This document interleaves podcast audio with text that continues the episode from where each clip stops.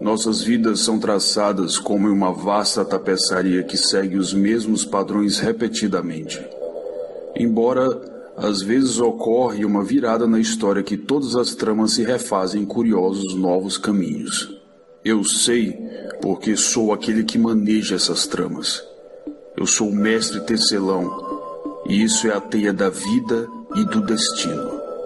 Eu posso ver incontáveis vidas presas nessas tramas. Também posso ver aquelas almas raras com poder de caminhar pelos fios da seda com a responsabilidade para compor novos caminhos e mudar todos os nossos destinos. E isso é o universo aranha.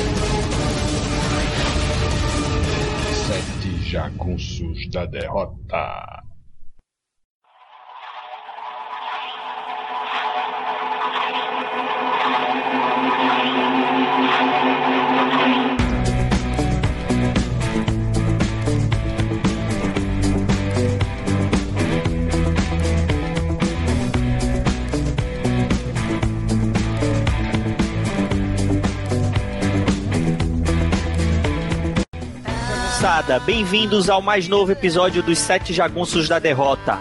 Meu nome é Marcos e hoje vamos falar sobre um amigão da vizinhança, ou no caso, o amigão de todas as vizinhanças do multiverso. Estamos aqui para falar de Aranha Verso, a crise nas infinitas terras do Homem-Aranha. Para falar sobre essa saga, eu estou aqui com o Homem-Aranha da Floresta Tropical, Dãozinho. Opa, e aí, beleza? Com o Editor Aranha, Luigi. Sentido de aranha aqui a mil. E aí, pessoal, beleza? Com o Mecânico do Leopardon, Reginaldo. Opa, e aí? E com o Punk Aranha, Vitor Azambuja, do Quadrincast e do Pilha de Gibis, o spin-off do Sete Jagunços. Homem-Aranha, Homem-Aranha, nunca bate e sempre apanha. Bom, vamos aproveitar o hype agora do Homem-Aranha de Volta ao Lar, o mais novo filme do Amigão da Vizinhança, e vamos falar sobre essa saga que mexeu com corações dos fãs do Aracnídeo. Então sai daí que no próximo bloco nós vamos falar dessa saga.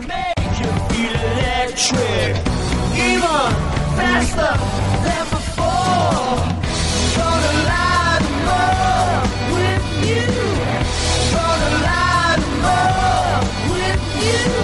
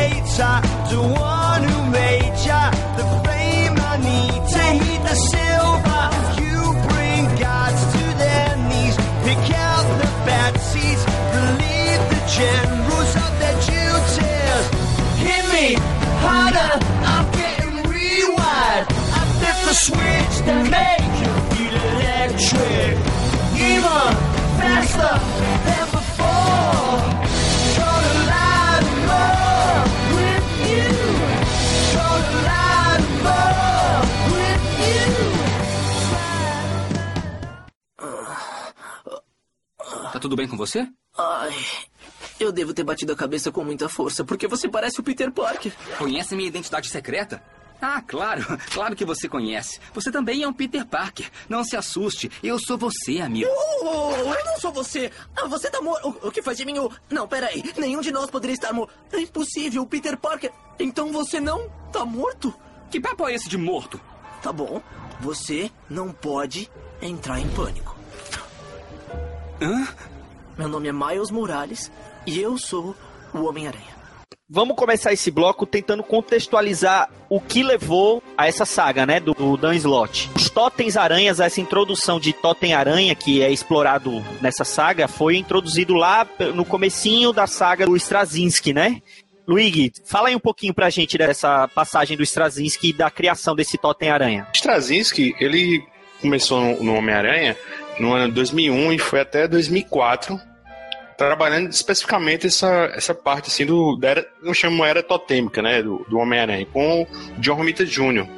Aqui no Brasil isso, saiu entre Homem-Aranha 7 e a número 40, entre 2002 e 2005 pela Panini. Basicamente, acho que o Straczynski aqui ele tira o Homem-Aranha da caixinha e introduz a figura de um tipo um mentor assim, o, o Ezequiel Sim, sabe? É uma figura um pouco polêmica, né? Ele é um tipo um, um Peter que decidiu ganhar dinheiro, sabe? E como, a maioria das pessoas faria se tivesse a chance, né? Ele tem 57 anos e, assim, inclusive o Peter, ele fala que ele lembra muito o, o tio Ben, sabe? Isso ele ganha a confiança dele logo de imediato, sabe? E o que é que ele faz? Ele revela a Peter que existe um componente sobrenatural em suas habilidades, ligando a pessoas similares ao longo do tempo. E que a aranha irradiada, talvez, talvez, o tempo picado com uma intenção, cumprindo um, um destino específico. Peter, por outro lado, ele é bem cético quanto a isso, sabe? Ele crê que conhece bem a fonte dos seus poderes e defende que são claramente baseados, como, como a gente acredita, na extrapolação científica das habilidades naturais de uma aranha, sabe? Porque aqui há uma aproximação aqui dos temas do, do verde, no monstro do pântano, ou vermelho no, no homem animal, sabe? E fica assim, um, o Peter e o, e o Ezequiel, esse um fica sempre refutando a teoria do outro. Assim, o Peter como um, um Scully pelo lado científico, e Ezequiel como um Mulder, abraçando o lado sobrenatural. Mas o que é interessante é que, assim, logo de partida, Ezequiel lança, ele lança assim, por exemplo, a radiação possibilitou que a aranha desse poderes a Peter, ou a aranha tentou transmitir seus poderes antes que a radiação a matasse. Aí, o que veio primeiro, a radiação ou o poder? O ovo ou a, a galinha? Além disso, eu, acho fantástico, assim, eu defendo bastante essa fase do, do Straczynski, é que ele trabalha, assim, paralelamente, a reconciliação do Peter com Mary Jane, que a época eles estavam separados, assim, é um, um fantástico, assim, ele trabalha, são diálogos, cara, é, a gente discutiu isso é, rapidamente no, no último podcast, Versus, e, inclusive também ele tira o elefante branco da sala e meio descobre a identidade do Peter, né? Assim, cara, uma edição fantástica isso. E essa fase do, do, do inicial é bem marcada pelo, por participações sobrenaturais, sabe? Oponentes sobrenaturais. Como o Morlon, que a gente vai falar daqui a pouco, a Shatra, a participações do Doutor Estranho, Loki, Dormammu, sabe? Inclusive o deus africano Anansi. Ele chama a atenção do Peter para seus rivais totêmicos, assim. Lembrando que os inimigos dele têm ícones também, que lembram animais, como o do Toctopus, o Craven com o leão, Rino com rinoceronte, o lagarto, escorpião, sabe? Verdade. Mas, é, exatamente, e só o Peter é de fato puro. É, é a semente do Aranha Verso, né? Ele lança ali, sabe? Cara, eu, eu lembro que quando saiu essas edições do, do Straczynski, com o Romitinha desenhando muito, né? Ali eu acho que ele era. Ele tava assim num, numa fase maravilhosa dos desenhos dele. O pessoal ficou meio. Não sei nem se cético é a palavra correta. O, os fãs não gostaram, né? Quando falaram, não, vai ter um aranha totêmico que colocar sobrenatural na origem dele. E só que assim, apesar de, de uma coisa meio esquisita, isso foi uma coisa bem contada, né? Eu lembro que era uma história boa. Todo esse comecinho da, da passagem do Straczynski pelo Aranha é muito legal. Sim, eu tava lendo essa fase agora, de início, assim, fazendo para o podcast, e eu fiz uma leitura um pouco metalinguística, sabe? Com o Ezequiel, parece que, pronto, é, é o Straczynski falando e o Peter é, de certa forma, é o povo. Ele não aceita isso, esses conceitos que o Ezequiel tá levando para ele, sabe? Aí tem uma parte que eu acho, puta merda, é, é, é como se o Extrazista dissesse, pô, cara, você aceita viver num mundo onde existe um, um mago supremo, onde existe um, um, monstro com irradiado com radiação gama, que às vezes é verde, que às vezes é cinza. Você vive num mundo que tem um deus de trovão, um deus da mentira. Você acredita nisso? Qual o problema de acreditar nisso? Na época, né, o Aranha vinha de uma fase muito ruim muito confusa, muito sem rumo, sabe? Depois da saga do clone, aquela confusão toda que foi. E aí aquelas histórias do Howard Mack eram horríveis. Eu acho que é uma das poucas vezes que eu vi unanimidade nesse mundo dos gibis, assim, que todo mundo falava mal das histórias do cara, né? Simplesmente ninguém gostava daquilo. E os trazinhos, de certa forma, também surfou muito nisso, né? Assim, eu não gosto, já falei pra vocês várias vezes, eu não gosto dessa totem que ele insere, mas assim, ele consegue construir pelo menos uma história razoável, você lê, uma história boa, se você gosta de ler aquilo. E isso, você pode até falar, é extrapolado pela fase anterior, que era muito ruim. Mas não é só isso, né? Ele, ele você gostando ou não dessa parte mais fantástica, mais mágica, ele faz um- uma história boa, sabe? Eu não gosto da forma como ele, ele escreve os diálogos, mas tem umas passagens bem legais. Tem o fato do Romitinha tá desenhando muito também. Eu fiquei meio assim, porque, já vinha de uma carga de confusão muito grande o Aranha, e aí você vê em série coisa diferente. Assim, eu não sou contra essa. Eu vou falar isso mais na frente da, por causa do Dan Slott. Não sou contra você inserir uma coisa diferente naquele. Num determinado universo. Mas eu digo assim, já vinha de um momento muito conturbado, sabe? Que era. era ler o Aranha era, tava chato ler o Homem-Aranha. assim, Era, era, não era uma coisa que você pegava, sabe? Você lia ali na marra mês a mês porque você é psicopata, não porque você tava gostando daquilo. Aí ele vem, começa a inserir essa. Se ele, eu acho que se ele segurasse esse plot um pouquinho mais, assim, tipo, umas seis edições depois, já vai lá, mas pega assim já de cara. Isso, assim, eu digo, foi a minha impressão inicial. Eu reli, eu reli isso aí quando a Salvato. Foi a primeira coisa Salvato lançou, não foi, se eu não me engano? Não foi o de volta pra casa? Essa Salvato preta. Foi sim, foi. A, Foi, a foi. A Salvat lançou esse De Volta ao Lar, aí em seguida ele continuou com Revelações e Até que as Estrelas Esfriem, que era no caso essa conversa com a tia May, né? E depois na Salvato Vermelha ele lançou o Feliz Aniversário. Ele lançou três cadenados de capa dura, cara. E, puta merda, eu torcei Não, muito mas- pra que isso saísse tudo, velho. Mas eu digo assim, foi o primeiro de todos, não foi esse? que- Foi É, assim foi que o eles começaram? É, o, Pois é é, o início então- da fase Straczynski, né? Sim, mas então, aí eu, aí eu reli, né? Quando saiu, foi quando 2014, 2013, uma coisa assim, eu reli. Já gostei também, assim, não, não, me ofendeu tanto como eu, como eu achei que ofenderia, vamos dizer assim. Mas eu digo assim, nessa época eu tinha, eu tinha essa carga, sabe, do que estava vindo antes, você pegar, já começar assim, isso no momento me incomodou, mas depois ele seguiu. Depois dessa fase do- Homem-Aranha totêmico que foi introduzida pelo Straczynski, toda essa parte depois da fase do Straczynski ficou meio esquecido, né? Até porque teve aquele Um Dia Mais, né? Aquela história do pacto do, do Homem-Aranha com ou da Mary Jane com o Mephisto. Aquilo foi meio que deixado de lado. Teve várias outras histórias do Aranha até que a gente chegou no Homem-Aranha Superior, que a gente até conversou no, no nosso grupo, né, lá em off, que é uma ideia de merda que foi bem executada, né? Foi muito divertida aquela fase. Ninguém daria nada para aquilo, que não, não ia funcionar de jeito nenhum. Mais uma vez, o, o Dan Slott foi execrado, que estavam tava fazendo aquilo com Homem-Aranha, né? Que, para quem não, não sabe, o Dr. Octopus fez um plano que ele tomou o corpo do Homem-Aranha, transportou a mente dele pro corpo do Homem-Aranha e a mente do Peter para o corpo dele que tava lá moribundo de tanto tomar pancada, ele tava em estado terminal e tava para morrer. Só que com isso, quando o Dr. Octopus ele entrou no corpo do, do Peter, no corpo do Homem-Aranha, ele teve acesso a todas as lembranças e, e teve aquela coisa do, da- do poder e responsabilidade. E ele resolveu seguir a carreira heróica, mas ele queria provar que ele seria um Homem-Aranha superior. E aí começa essa fase de histórias. Quem tá lendo ou quem leu essa fase e pode falar um pouquinho sobre ela? Eu queria falar uma coisa sobre esse superior. Eu, eu falei agora há pouco da, do Hyde Mac, da questão da unanimidade. Eu acho que superior, quando foi anunciado, foi outra unanimidade, né? Que todo mundo disse que ia ser uma merda.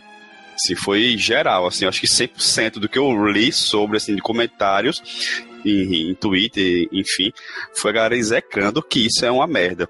Que, que ia ser uma merda. Eu acho que quem tá nessa de gibis, boa parte do público também é muito fã de ficção científica. Penso que a maioria é fã por ser fã, mas não lê ou não assiste, ou sei lá o que, é que eles consideram de ficção científica. Mas se você assistir aqueles filmes dos anos 50, dos anos 60, eu gosto, eu assisto direto, e ver esses coisas de mudar de corpo e achar isso um absurdo, então, bicho, vai ler outra coisa. Vai ler romance russo, por exemplo. Vai ler essa, essa de Queiroz. Você tá no lugar errado, assim.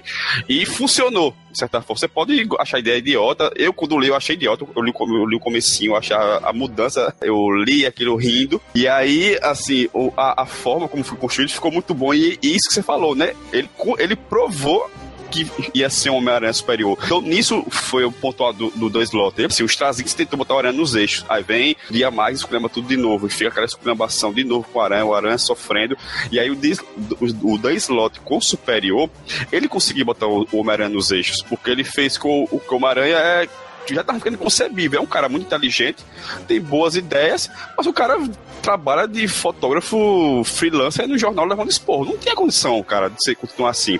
O cara, ele tem condição de arrumar um emprego bom e crescer nesse ramo, sabe? Ele continua ali naquele sofrimento eterno dele de ter um emprego, de esconder, de parece que ele tem vergonha de ficar rico, ou ele sente, sabe? É tanta, é, ele tem uma carga de coitadice tão grande em cima dele que parece que ele ficava meio tenso. Ah, não posso ficar rico, não posso me dar bem, sei lá, esse tipo de coisa.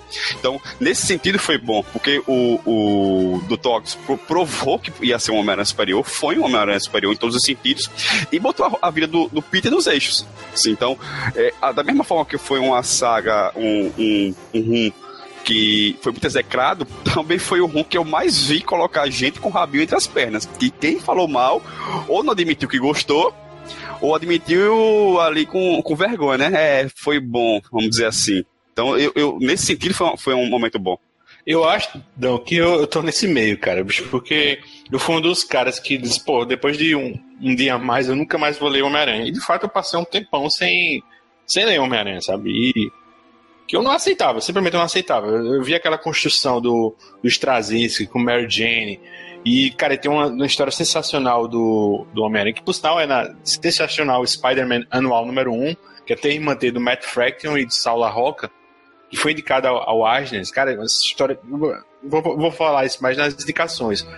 Mas assim, depois do cara que eu li aquela revista, eu simplesmente não aceitava, assim, aquela, aquele reboot do, do Homem-Aranha, sabe? Eu fui um desses caras que, pô. E assim, por muito tempo, assim, eu não li, sabe? E eu, eu peguei essa, essa fase do, do Homem-Aranha Superior. E eu li essas. Acho que foram três encadernados, ou foram dois que a Panini lançou. E, cara, Já ganhou... lançaram três encadernados. Três, né? Cara, ele me ganhou, ele me ganhou, assim, é legal, não, não é essas coisas todas, mas é bem interessante a dinâmica que o Octopus faz, né? Ele, vai, ele fica indignado porque o Peter ele só tem um mestrado, aí ele vai fazer o doutorado, funda a, a, empresa Spark, né? E Indústria Spark. É, Indústria Spark, e, e, se apaixona pela Manan, que é uma, uma gênia, né? E é muito bom, bicho, é muito bom. E o, e o que ele faz no Aranha Verso, pô, foda. E no meio disso tudo teve também aquele encontro do Homem-Aranha com o Homem-Aranha Ultimate, o Miles Morales, né? O Homens-Aranha, que foi lançado aqui no Brasil, Spider-Man, né? Vitor, você leu isso daí? Fala um pouquinho pra gente sobre essa mini. Então, este foi sim o primeiro encontro do Homem-Aranha tradicional, 66, com o Miles Morales.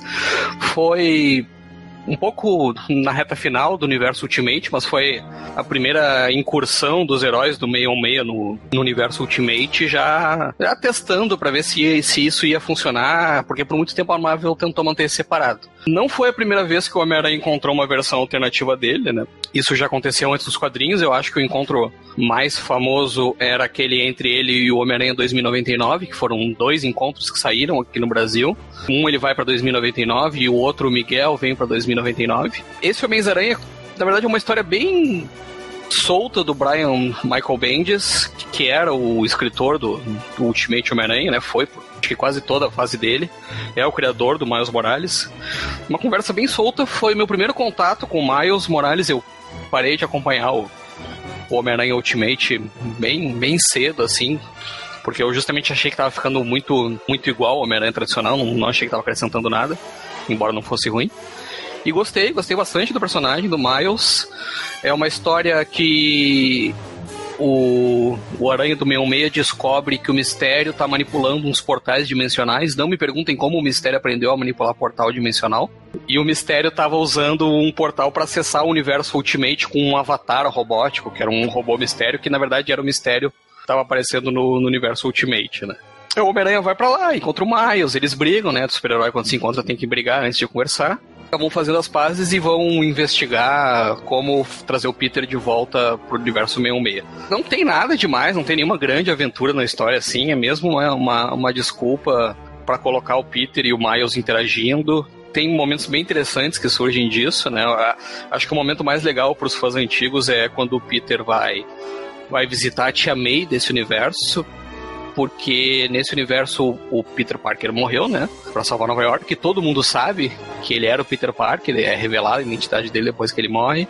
E mas a Gwen Stacy está viva, então ele encontra uma versão mais nova da Tia May e a Gwen Stacy. A Tia May estava morta também no, no universo 66 nessa época. Não sei se ainda tá. Já trouxeram a Tia May de volta. Graças a Deus, hein, Vitor? Porque, puta, cara, eu odeio a Tia May mesmo. Que Pronto, isso? falei, não, não, não dá pra odiar a Tia May. Cara, eu odeio a Tia May mesmo. Puta velha chata mesmo. É, não. Mas agora se preparem pra, no- pra nova e melhorada Tia May que vem aí com o filme, Não, não, né? não, pô, meu, mas aí é Marisa Tomei, meu. Ela pode fazer quem for.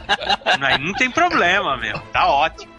O problema é a veinha, aquela veinha ah, maracujá de gaveta, cara, de coque, andando pra cima e pra baixo, deu uns pega no. no. Doutor, Octopus. Que é isso, pô?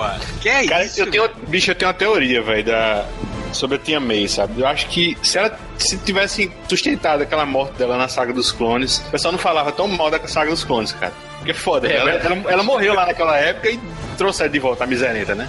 Não, mas trouxeram de novo, né? Agora eu tô lembrando, ela casou até com, com o pai do JJJ. Minha amiga, im- imoral, bicho. Ela, meu, ela, ela realmente, cara, ela tem o dedo podre, porque ela só escolhe cara, cara errado. né, meu? Ela tinha um, um velhinho careca quando ela tinha uma pensão, meu. É, imaginou, meu? A tia May tinha uma pensão, meu. É, é, que, que era um cara meio Era o envolvido Art, com a né? máfia, meu. É, ela sempre teve uns rolos esquisitos, cara. Eu acho o seguinte, cara, o, o Homem-Aranha é um personagem complicado, cara. Porque os fãs dele, eles não querem mudança no personagem.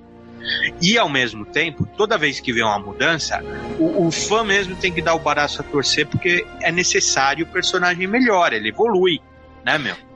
Cara, não só os fãs, né? Porque o, o, o próprio editorial, porque o, um dia mais era um. Eles já tinham feito uma mudança do Homem-Aranha, eles queriam transformar o Peter em solteiro de novo, porque disse que não, não se identificava com os fãs. Aí, não, não, mas não podemos divorciá-lo, porque isso vai contra a moral e os bons costumes. Então vamos fazer o quê? Vamos colocar ele fazendo um pacto com o capeta. Eu vou te falar, vocês estavam falando de histórias que foram execradas do, do Homem-Aranha, a fase do Straczynski, a fase do, do Superior, mas eu não vi ninguém defendendo essa porra de um dia a mais aí. Ah, que baita ideia divorciar o Homem-Aranha à base de trato do capeta, sabe? Que ideia de merda. Eu gostava muito do Homem-Aranha, gosto ainda, agora tô me reconectando com o personagem, justamente porque ele era esse cara que, que, evoluindo, sabe? Ele era um dos poucos personagens clássicos dos quadrinhos que você não via ele eternamente voltando às origens no ponto de partida de quando ele começou a ser um herói. Ele evoluiu, ele casou, teve uma época que ele até teve uma filha, depois sumiram com a filha dele, ok? Então eu, eu achava muito legal você ter um herói que, que amadurecia. E, e aí a Marvel jogou isso fora e continua jogando, né? Pois é, Vitor. E, cara, é, é um retrocesso, né, velho? Porque eles poderiam acabar com o casamento do, do Mary Jane. Foi normal, cara. Ela não aguentou a pressão. Não. Qualquer coisa, pô. Se, assim, Mas, não- assim, não- se eles se divorciassem, Peter Parker e Mary Jane decidem se divorciar, ótimo, show de bola, é uma evolução pro personagem, entendeu? Faz parte da vida casar, faz parte da vida divorciar.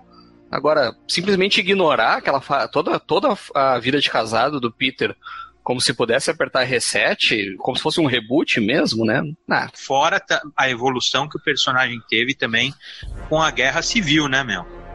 É, sim, sim. que foi bem legal isso daí, cara. E- Ele entrar nos pros Vingadores, todo esse andamento é muito legal, cara. Muito legal mesmo, assim. Cara, Reginaldo, aquela, aquela fase do. Acho que é um arco depois desse da Guerra Civil, que é o Straczynski que ele tá escrevendo, que é com a arte do Ron Garney. Logo depois do, do atentado à, à Tia May. É o Back on Black, né? Ficou aqui como de volta, de volta ao uniforme preto, né? Que ele vai na prisão lá, dá uma, uma surra no rei do crime, cara. Puta que pariu, que história sensacional, cara. Eu quero jogar isso no lixo, velho. Eu fiquei pensando naquela época do Mark Wade escreveu o Demolidor, né? Que o personagem revelado, com a identidade secreta aí escancarada e tal. E, cara, é sensacional. A, a- eu acho muita covardia voltar com isso, bicho. Com essa, com essa história de identidade secreta. Eles- acho que eles chegaram num ponto que eles não conseguiram saber o que, é fazer, sabe? Com um personagem revelado e tal. até pra fazer o link de volta com o Homens-Aranha, isso era uma coisa que tinha de interessante no universo Ultimate e que, que tá nessa história, né? Que nessa história o Peter, ele não, não chegou a envelhecer, mas ele morreu como um herói. E, e a população sabe que ele era Homem-Aranha, que ele era um herói, e, e- e é muito grata a ele, né? Isso aparece na história, os cidadãos têm um senso de gratidão muito grande pro Peter Parker que morreu salvando a cidade. Que é uma coisa que o, que o, que o Peter Parker tradicional nunca experimentou, né? E aí, só pra, pra concluir, eh, não teve grandes consequências essa história. No Aranha Verso vai aparecer que o Peter e o Miles já se conhecem, mas isso não, não chega a ser mais explorado. Até eles, eles fazem uma, um- uma dinâmica do Miles com outro personagem, Ultimate, que eu achei bem bacana também. E no finalzinho dela fica, fica a dúvida, né? Existe uma Morales no universo 616, que aparece o Peter pesquisando e olhando assim, meu Deus do céu, e acaba. E aí, só para não deixar o, o- o leitor, o ouvinte na mão, como, como eu fiquei na época que li a história, é, tem uma continuação anunciada, não sei se vai ser em 2017 ou 2018, vai ter um Homens-Aranha 2, e o mote desse Homens-Aranha 2 seria revelar quem é o Miles Morales Universo 616, que inclusive o Miles Morales do Universo Ultimate está agora no 616. Mas é isso, acho que essa história vale para ser um, um registro de como a interação do, do, do Aranha com as versões alternativas dele pode ser legal. Outro personagem que é bastante importante nessa saga Aranha Verso é a Seda, né? Quer dizer, aqui ficou conhecida como Teia de Seda, é a Silk, que é um daqueles pecados revelados na saga Pecado Original, né? Num dos tains da saga Pecado Original, que nós já falamos aqui no episódio anterior dos Sete Jagunços. O link desse episódio vai estar aí no post. E, Regi, fala um pouquinho sobre a, a Teia de Seda. Ó, cara, eu empurrei pra mim essa teia de seda, cara, mas ela é uma bosta, mesmo. Personagem vazio, cara. Não tem, sabe? É, é, pra pra começar pela revelação, né, meu, de pecado original. Nós já falamos já dessa série. Eu gosto da série, gosto mesmo. Mas, porra, cara, o cara cochichar, falar, ó, aquela aranha já andou por outros quintais lá, hein, meu? Picou outras pessoas, né? Cara, que segredo bosta, meu. Que segredo, segredo bosta, personagem bosta, desenvolvimento bosta. Ela é bonitinha, ela é visualmente bonitinha, assim. É uma ideia boa, meu, mas quer saber, cara, ele, ela não tem fundamento nenhum, cara. Eu acho o seguinte, me adiantando um pouquinho só, mas tudo bem, porque não tem mais o que falar dessa, dessa seda, porque ela é ruim mesmo. Mas eu, eu- acho, cara, que o, o Homem-Aranha, eu acho que ele e o Batman, vai, vamos lá. É, é, eles são os dois personagens, cara, que tem, eles têm os melhores redesigns. Se você parar pra pensar, é, Homem-Aranha 2099 é muito legal, muito legal. Tanto Muito visualmente. bom mesmo. É, Aquele uniforme do Homem-Aranha 2099 é muito legal. Miles Morales, ele é mu- muito legal, né? É- é- esse encontro dos dois personagens se justifica só por isso, ó. Miles Morales é legal, cara. Então você precisa conhecer esse cara, sabe? É, Porque ele é legal, cara. E, e- e é isso aí. O Homem-Aranha, ele é um personagem que recebe bem o redesign, cara. Muito bem. Todo esse universo Aranha é baseado nisso, cara. E funciona bem, né? Então, por exemplo, essa seda é uma variação, ela não é tão parecida assim com Homem-Aranha, né? Eles têm um, um- um- um certo assim, eles se encontram, né? Parece que ela tem um feromônio que é um negócio assim, sabe, meu, encaixado. Já tem a Mulher-Aranha, né? Que ela já tem também feromônio. Eu não gosto muito, é um personagem É, agora, vazio. a- agora essa, essa da teia de seda com o feromônio dela fica mais evidente com o próprio Peter, né? Porque eles não podem ficar juntos no mesmo ambiente que eles estão se pegando, né? Ela seria uma versão feminina, foi picada pela mesma aranha que ele. E a explicação que eles dão na história é que eles têm uma atração totêmica, eles são o masculino e o feminino, e eles têm um impulso de acasalar, assim, para reproduzir a, a espécie dos totens aranhas, né? O Reginaldo lembrou bem, a Mulher-Aranha original, que aliás tá no Aranha Verso e a revista própria dela começa do Aranha Verso, ela tinha os mesmos poderes que a Teia de Seda, os mesmos. Acho até que ela voava, só que a Teia de Seda não voa. Agora nunca mais vi a Jessica Drew voando. Mas ela sabe, conseguia criar a teia, ela criava uma teia psionica e ela conseguia emitir os feromônios dela para mais ou menos é, controlar os homens. E o Homem-Aranha, depois da Jessica Drew, ele já teve a Mulher-Aranha 2, que se eu não me engano era Jennifer, que agora é a Madame Teia. Ele já teve a, a mulher, a garota aranha que aparece na Aranha Verso, que é a, a Anya Corazon. Ele já teve umas 10 versões aranha feminina e nunca souberam fazer alguma coisa decente com ela, sabe? A- a- aquela, o, o, o Victor, aquela mulher aranha que era da do, do FBI, que era uniforme preto, ela é mulher A aranha. Jennifer, ela é Mulher Aranha, sim. A- a- tem uma personagem muito parecida com ela na Aranha Verso, que é a, aquela que eles chamam de Aranha, que é- em português não muda muito, mas é em espanhol, que, que saiu numa minissérie em duas partes aqui, que é a Anya Coração. Isso. Essa Mulher-Aranha, Jennifer, Jennifer Carpenter, se eu não me engano, ela era. Foi a que surgiu na Guerras Secretas, né?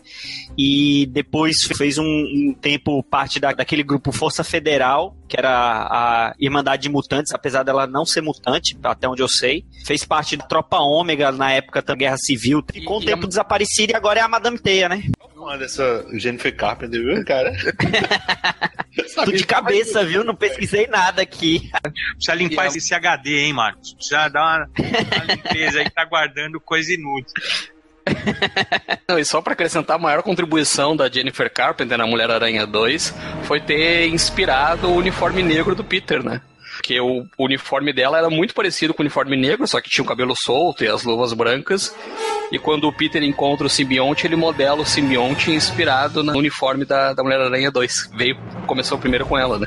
Que pra mim é o melhor uniforme do Aranha. Eu acho que pra você e pra 90% dos fãs do Homem-Aranha que prefere o uniforme negro, né? Bom, mas vamos terminar por aqui esse bloco. No próximo bloco a gente vai falar da saga Aranha Verso em si. Parece que esse uniforme foi feito pra. Um porco! Tá legal, você me descobriu. Meu nome é Porcor, Peter Porcor. Conhecido como Presunto Aranha. Entendi. Ganhou seus poderes depois da mordida de uma aranha radioativa. Uma mordida de aranha, sim. Radioativa, não. Parece que essa criatura caiu na pilha de massa de bolo de aveia vitaminada que a minha tia May tinha feito. De algum jeito, as vitaminas das massas do bolo transferiram as habilidades da aranha pra mim. Eu prometi que usaria meus poderes para o bem.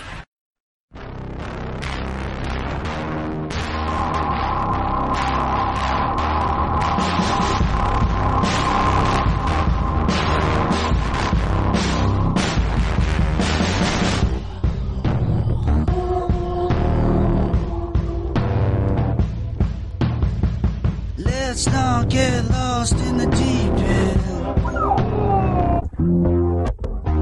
Not while I'm catching my breath. I don't think I can do this no more.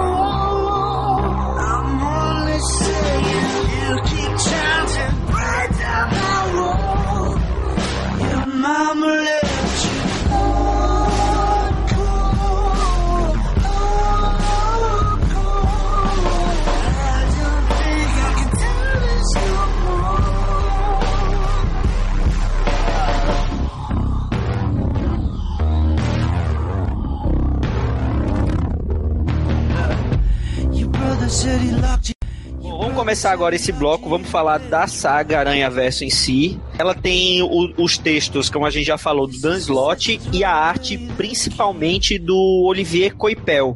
Luigi, fala um pouquinho sobre o Dan Slott. Cara, o Dan Slott, ele tá desde o começo, assim, a fase que se chamou de Novíssimo Dia, né? Que depois de um dia a mais no, no Aranha, sabe? Ele. Tudo bem, ele, ele sempre alternou entre os out- outros roteiristas, mas, cara, ele tá desde o princípio no Homem-Aranha. Eu acho que, de certa forma, ele já tá dando um pouco estagnado, assim, acho que já era hora dele.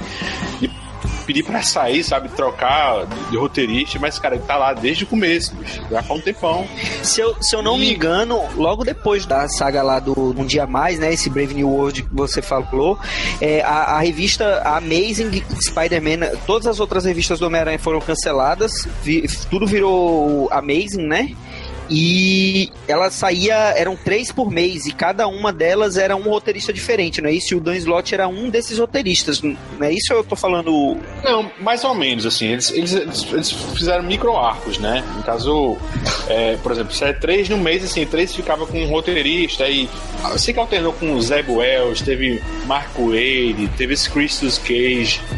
E assim, mas um dos principais foi o Dan Slott, né? E ele continuou assim, até hoje, né?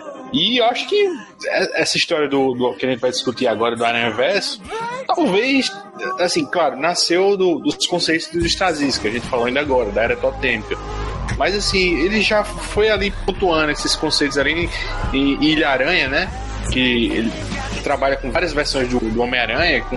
Eu gosto do, do, do, texto do Slot, sim, mas eu gosto mais dele como fora do, do, do Homem-Aranha, sabe? Eu gosto dele da, na, na, revista do Surfista Prateado com o Michael Red, acho fantástico. Tem uma história dele no Batman que eu acho genial, é Arkham Inferno na Terra. Eu queria falar do, do Slot, que eu até gosto dele do Aranha. Eu não tenho nada, como falei antes, eu não tenho nada contra essa questão de mudança, né? Você fazer algumas mudanças do personagem. Principalmente quando é pra evoluir. Quando é pra evoluir, melhor ainda, né? Ele crescer, ele casar, separar, ter filhos, enfim. Mas eu prefiro o Slot no Aranha quando ele faz o feijão com arroz. Quando ele faz uma história do Aranha sendo o Aranha, sabe? Aquela história normal, ele em Nova York, como Peter, como Aranha, salvando o dia, enfrentando o vilão, fazendo as piadinhas, se preocupando se vão descobrir a identidade, se alguém vai se machucar, sabe? Esse tipo de coisa, essas saguinhas que ele cria, ele sempre faz umas histórias assim, bem mais pé no chão, bem mais tranquilas, que remete aquele, aquele Homem-Aranha que você, aqui nós aprendemos a gostar, né? Assim, ele, ele faz muito bem isso. Essas invenções dele, tipo Aranha Verso, Ilha das Aranhas, é, Superior, eu sempre vejo o 8 ou 80, né? Geralmente, quase todas as ideias assim que ele tem são bem esdrúxulas, né? São bem, sabe, aquele naipe Mark Miller pra chamar atenção, sabe? Aquele hype imenso.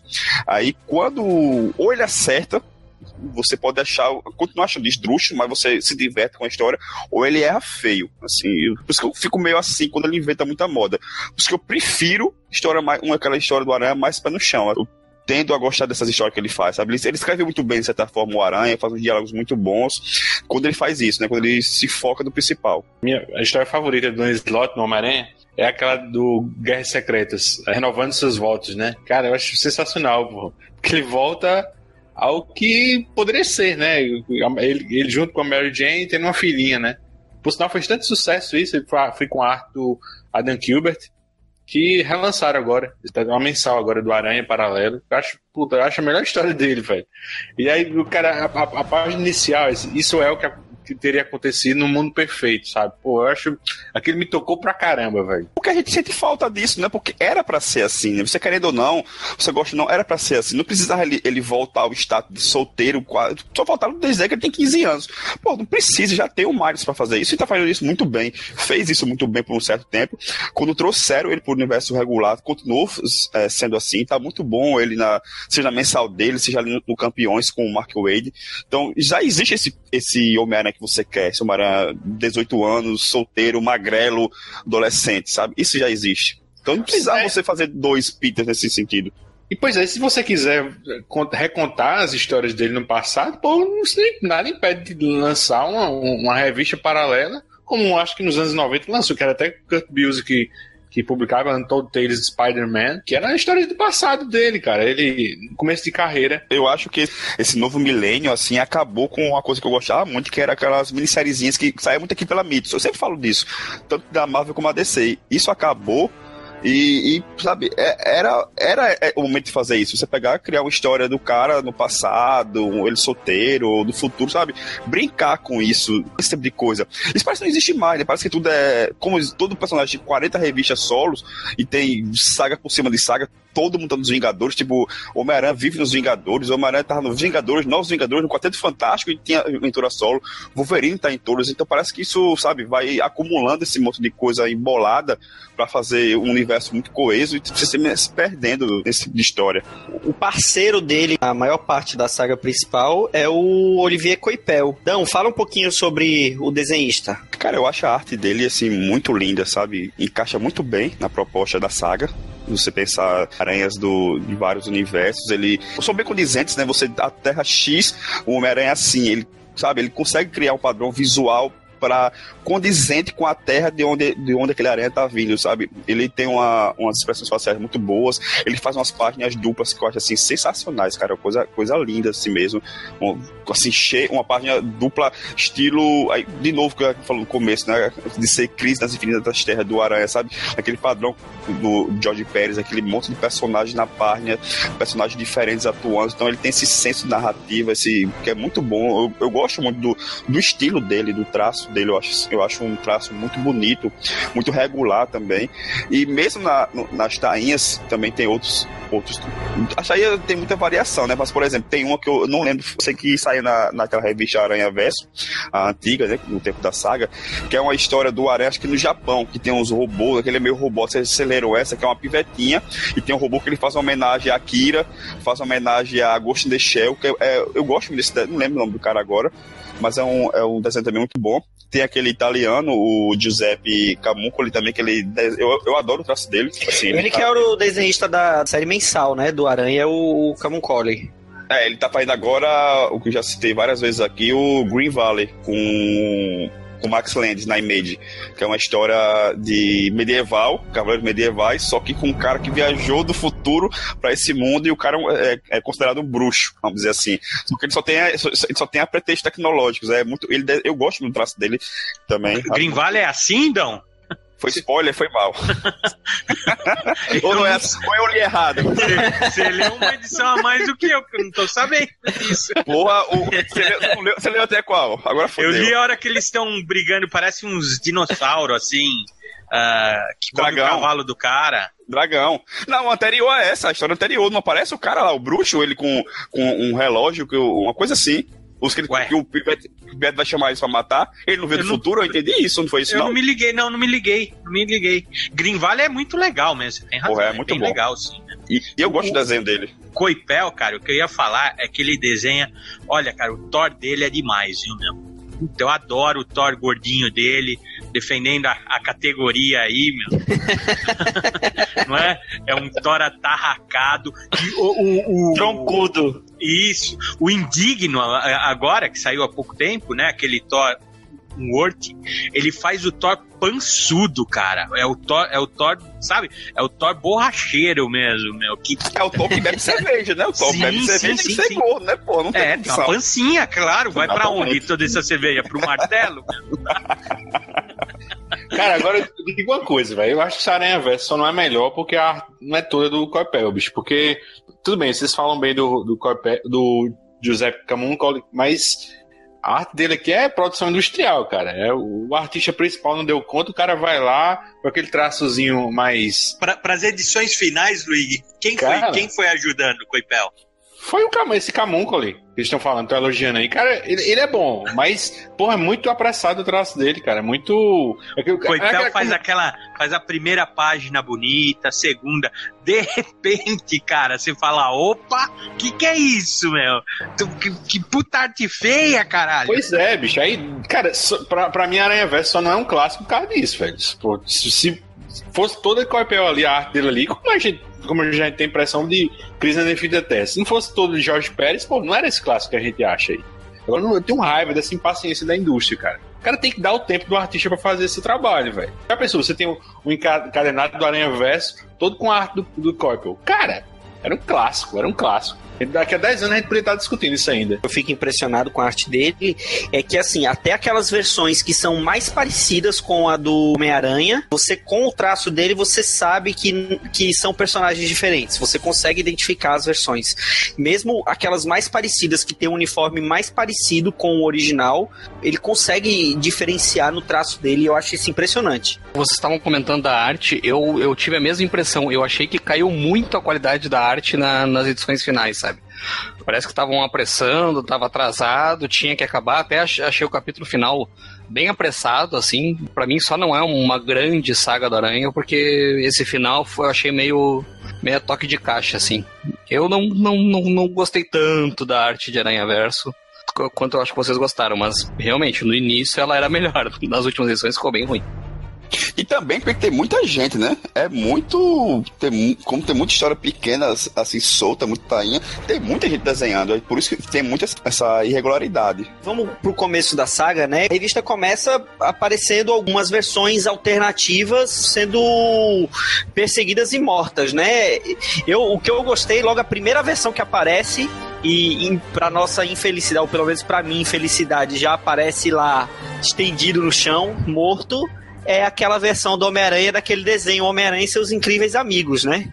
Que é a- talvez a coisa mais nonsense. Não, a mais nonsense não, porque a mais nonsense ainda é o, o Homem-Aranha japonês e seu incrível robô Leopardon. Mas era muito divertido aquele desenho do Homem-Aranha junto com o Homem de Gelo e a Flama. E ele aparece no gibi pra praticamente não ter nenhuma fala e já aparecer lá estendido no chão com o Homem-Aranha e a Flama mortos também. Só que aquela cadelinha da Flama latindo pra um dos herdeiros lá. Esse começo aí você tá falando Universo Aranha, né? São as histórias pequenininhas que vai mostrando os aranhas sendo caçados. É isso, né, Marcos? Isso, isso, que começa já aparecendo algum, algumas versões sendo caçadas e já sendo mortas, porque a saga em si ela começa com o Aranha Britânico, não é isso? É, o, o número um começa com o Morlun perseguindo o, o Aranha, não é? Não, na verdade é o Carne. É um carne. É aquele que tem um tipo um, um capacete mergulhador, né? Depois aparece o, aqueles gêmeos, né? O, a Bora e o Brix, né? A gente já vai tendo contato com esses os herdeiros, né? No caso, esse o clã do Morlon. E esse cara, a gente fica sabendo que ele é tipo um exilado, né? Na família desse, dos herdeiros. Porque uma ação dele lá repercute que numa caçada contra um dos Homens-Aranhas, que no caso é o aquele tecelão, né? A mãe deles morre, né? A matriarca. E ele é punido com esse capacete e é banido, assim, da, da convivência com os herdeiros. Antes disso, tinha sido citado alguma coisa anteriormente que existia um clã de herdeiros e que o Morlun fazia parte disso ou não? Isso foi introduzido especificamente pra saga? Foi o Dan Slott, cara. Mas, assim, eu, eu tava relendo essa fase do Straczynski e, assim, isso fica sugerido, assim, Straczynski. Claro, quem desenvolveu essa ideia foi o, o realmente foi o Dan Slott. Assim, ele cria essa família, que no caso, a gente, como a gente disse agora, chama os herdeiros, né? No caso, Solos, que é o pai, Morro, a Bora e Briggs, são os gêmeos albinos. Esse carne que a gente falou, que é tem um capacete mergulhador. Que é o Tá- que parece que tá meio a contragosto, né? Nessa história toda, é o carne, né? É o carne. Aí tem o Demos, acho que é ele é um dos mais velhos, né? Eu acho que ele é o mais velho. Ele não tem aparência de ser o mais velho, mas eu acho que ele é o mais velho do clã.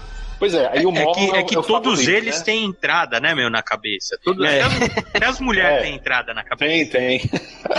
é, eles, eles têm uma aparência assim, meio que assim, como um Drácula, né? Aquele, aquele estilo assim, meio vitoriano, né? É um visual clássico. Isso, é verdade. isso, isso, visual isso. clássico. Aí tem a Verna, né? Que ela tem como os cães de caça, que é Cravens. Cara, isso eu achei muito legal, velho.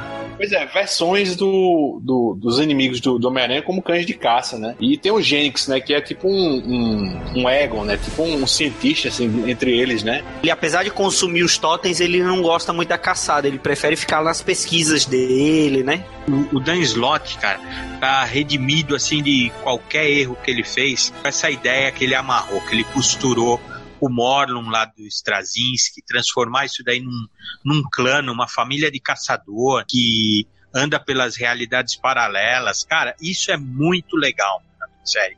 Muito, muito legal mesmo. Assim, é de, a- a- aos, aos poucos que você vai entendendo a mitologia, né, e, e que a família é cheia de intriga, então o, o, o irmão de capacete ele é meio renegado e ele quer, parece que ele ele deseja voltar assim a, a, a ser bem visto. É, é muito legal, cara, muito legal. Assim, isso, isso daí eu achei demais na série, cara. E interessante que o Morron, né, desse primeiro contato dele que ele teve com o Aranha nos Straczynski, foram, duas, foram na verdade foram dois confrontos, né? Foi desse de início e foi num arco chamado Outro, com o Morron. Em ambos ele perdeu, né? E, e ele fica aquela coisa, ele fica com aquele ranço com, contra o Aranha do universo 616. o- E esse Aranha do 616 acaba se tornando uma liderança entre esses Homens-Aranhas, porque foi o único que venceu um desses herdeiros, né? O único que conseguiu lutar de igual para igual, igual para igual nada. Ele apanhou pra cacete, mas esse ele Mas sobreviveu, né? mas sobreviveu, né? Ele descobriu Não, um- a, que a ra- radiação afetava ele, né? E- Eles até comparam, né, o Peter Parker 616 com o Harry Potter, né, meu? Que, que enfrentou lá o, o Voldemort e, e não sabe como sobreviveu, cara, mas sobreviveu, né, meu? É verdade. Né? E, e o Morlun é o filhinho, é o preferido da família, do pai, né, meu? Porque o cara tomou duas sovas seguidas e ele é o queridinho, cara. Então, é assim, caiu no colo essa liderança aí do Homem-Aranha, né? Pois é, e tem e aquele, o Demos, né? Ele pega desafio esse Morlun. Assim, Não, cara, porque ele queria que o 616 fosse exclusividade dele, né? Esse, aquilo ali é meu, assim. De tempo em tempo eu vou lá, vou fazer alguma coisa lá, às vezes aquilo ali é meu, assim. E, e acaba um conceito que Straczynski se deixou isso que ele, de certa forma ele era um dos homem- homens-aranhas mais puros, né? Era aquele tipo um puro sangue mesmo, assim, entre, entre as origens do- do- dos aranhas, sabe? a, a família lá do Morlon até fala, fala assim, ó, até parece que você está evitando de propósito a realidade 616, né? Por que será? E ele, não, eu já falei que aquele ali é meu, eu só vou lá, eu vou por último, porque aquele é meu tal. Mas é. Dá a impressão de que é medo mesmo, que ele tá com medo, que ele já foi derrotado duas vezes, afinal de contas, apesar de tão poderoso que é, mas ele tá com medo do, do Peter 616. O que eu acho massa nesse pedaço aí é justamente essa interação da família ali na mesa, né? Que o, como o Dan Slott escreve isso, né? Uma família poderosa, de uns vampiros aí intergalácticos malucos de outras dimensões, mas tem aquela reunião bem familiar, bem normalzona, né? Isso eu acho massa, aquela conversinha ali, ficam um tirando tirando sarro do outro, tem aquele que é mais rejeitado, que fica levando os acertos dos irmãos, tem aquele mais fodão, tem um pai que todo mundo teme, sabe? Tem, tem de tudo ali, o que, que você já viu na família como qualquer. Então ele, ele pega essa galera, assim, que é, que é o que são, né? E ele faz esse jogo familiar, que é, é sempre uma interação muito boa. Eram umas passagens que eu sempre gostava de, de ler essa reuniãozinha deles ali jantando na mesa. Eu acho que uma das coisas mais legais que o Dan Slott fez nessa saga foi pegar vários conceitos, não só do Aranha, como do universo Marvel, e, e, e linkar isso de uma maneira que funcionasse legal, né? O próprio Aranha Verso, que de alguma forma unifica, uh, criam pelo menos uma, uma ligação entre todos, todas as versões alternativas do Homem-Aranha, inclusive de desenhos animados, filmes, etc. É, o fato de que eles deram uma origem pro Morlun, que é um personagem que quando surgiu foi um dos grandes novos vilões do Homem-Aranha em muito tempo, né? Por muito tempo ele foi o, o primeiro, o novo, assim, que, que realmente dava medo, que, que os leitores achavam que, que poderia uh, machucar o Homem-Aranha, enfim, acho que era um grande vilão, só que nunca tinha tido uma origem, o Slot criou. E principalmente para mim, é a maneira como ele usou a questão do multiverso. Eles não chegam a explicar por que, que esse multiverso, de onde veio, para onde vai, mas ele deixa assim nas entrelinhas para os leitores, porque a história começa com, com, o Billy Braddock, que é o Capitão Britânia Homem-Aranha, né? Ele é uma amálgama de dois heróis. E o multiverso Marvel, na verdade, ele começa muitos anos atrás, lá nas histórias do Capitão Britânia. Então, muito legal eles introduzirem a, a ideia do multiverso em Aranha Verso com um Capitão Britânia Homem-Aranha. E até só uma a título de curiosidade, essa expressão universo 616, universo número tal, né? E especificamente do nosso, seu universo 6, o nosso, o tradicional da Marvel, seu universo 616, surge também lá nas histórias do, do, do Capitão Britânia. Então acho que para mim o grande mérito do, do slot, se a história não se desenvolve tão bem, se o final não é tão legal, como eu comentei, é, pelo menos ele, ele, assim como o Jeff Jones faz na DC, eu acho que o slot é o grande costureiro, né? Do universo Marvel, só que ele costura tudo em torno do, do Homem-Aranha, assim como no começo o, o, Jeff Jones costurava tudo em torno do Lanterna Verde. Acho bem legal, só queria comentar essa curiosidade aí com, com a origem do multiverso lá no Capitão Britânia. Ô, ô, ô Victor, quem chamou de universo 616 primeiro, né? Quem na verdade, quem deu o nome, né? Foi o Alan Moore, né, meu? Na história do Capitão Britânico. Exato, exato. Mas ele não fez isso de forma elogiosa, né, meu? Ele já estava sendo irônico porque esse 616 é, vamos dizer assim, é uma variação do número da besta, né, meu? 666. Né? Deve ser o número de idiota, vai, meu, assim. É, sabe ele, que eu, não, eu, nunca tinha, nunca tinha me ligado que era uma, uma sim, sim, um xiste. Sim. É, ele, ele, é, ele fez isso daí meio de provocação. Que o Alan Moore já, já era pirra, assim, sabe, meu, pirracento. Já, já deviam estar tá atrasando o, o, o, salário dele. Ele falou: vou chamar essa porra de 616, meu, que lá é o inferno mesmo, né, meu? E pegou, né, meu? Pegou. A, a, a Marvel até exagera demais, que tem uns números de terra aí que não faz sentido, você, você não vai lembrar nunca o número da terra tal, né? Mas em algumas terras ela é, é, é, é legal a referência. Cara, uma coisa que eu achei pra caramba desses, entre esses Homens-Aranhas foi aquela versão do Capitão Universo, que, pelo menos a princípio na, na saga, ele vende-se como que ele é um cara tão poderoso que a terra dele, o, na terra dele, os herdeiros não têm coragem de pisar lá, né? Aí eles viram tipo um bunker, né? Fica onde, os Homens-Aranhas se reúnem, né? Achei, a terra é... protegida. Eles chamam de zona de segurança, né? Eu achei também muito legal a maneira como o Slot usou essa versão do, do Homem-Aranha, né? Muito bacana, porque ele é um personagem tão apelão que você tinha que fazer alguma coisa com ele, né? Pois é, cara, mas, mas é que tá. Ele, ele vai ser um cara neutro que vai só garantir a segurança do pessoal pra, pra eles terem um lugar seguro pra se encontrar. Pois é, aí ele não pode sair desse universo dele, né? O único que ele não pode sair porque ele só tem o poder de Capitão Universo nessa terra dele. E se ele for pra A outra força, terra. força Enigma, né? Que ele chama, Força exato. Enigma. Aí ele, se ele for pra outro universo, ele é um Homem-Aranha comum. Aí ele disse, É, não, eu, tenho que- eu tenho que me continuar aqui, porque aqui eu posso. É só uma opção pra vocês. Mas assim, aí ele pega, ele defende essa fodice dele. E, cara, quando ele vai num mano a mano com aquele com os solos, ele morre, né? E, cara, é humilhado, assim. Mas assim, e depois que mata os solos, é, spoiler, foda-se.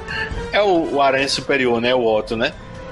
Cara, é- aí, aí isso eu já, já comecei. Aí a história já começou a me perder. Não, como assim, velho? Não, não foi o Otto, foi o Kane. Foi o Foi Kane? outro. Foi, quando ele. É verdade, foi o Kane. Ele tava, ele tava transformado naquela.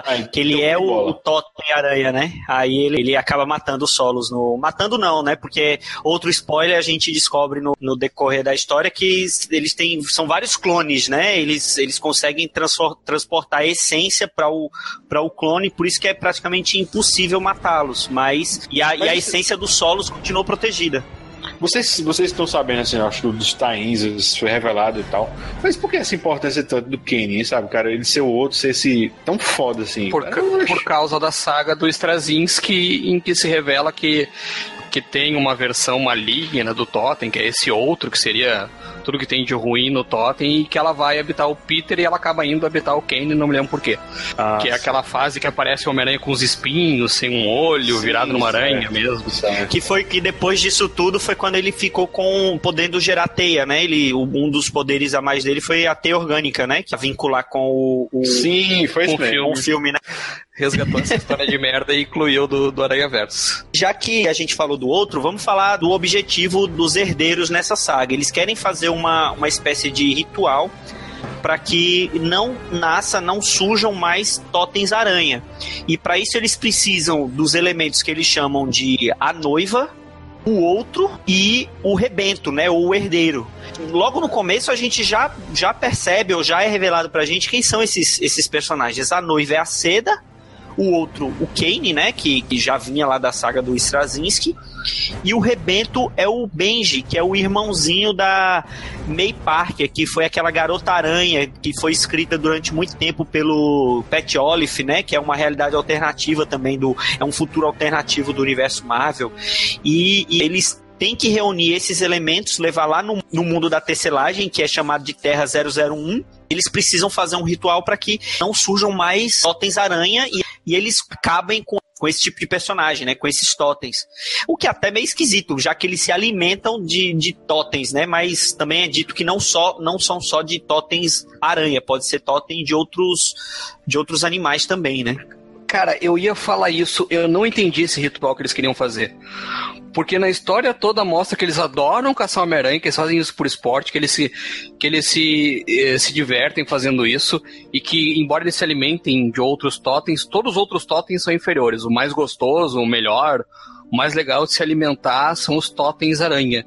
Então por que eles querem acabar com os totens aranha? Eles não deveriam fazer um ritual para surgir totem aranha à torta e à direita, para eles terem abundância de alimento, de presa, enfim.